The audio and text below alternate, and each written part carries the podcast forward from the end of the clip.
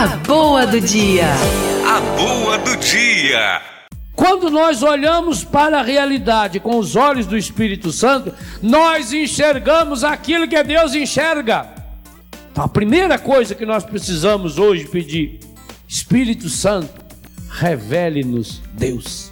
Como é que Deus é apresentado, meus irmãos e minhas irmãs, nos grandes meios de comunicação?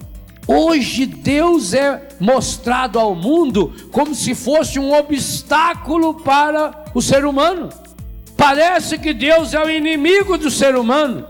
Parece que Deus é o grande proibidor. Parece que Deus é o obstáculo para que o ser humano seja feliz. É bem capaz de que se, se fizesse uma pesquisa honesta no mundo moderno perguntando por que você não é feliz? É triste, mas muita gente ia dizer: não sou feliz por causa de Deus. O grande culpado da minha infelicidade é Deus, porque o que eu gosto, Deus não pode, o que eu quero, Deus não me permite. Como é que Deus pode me condenar por amar essa pessoa?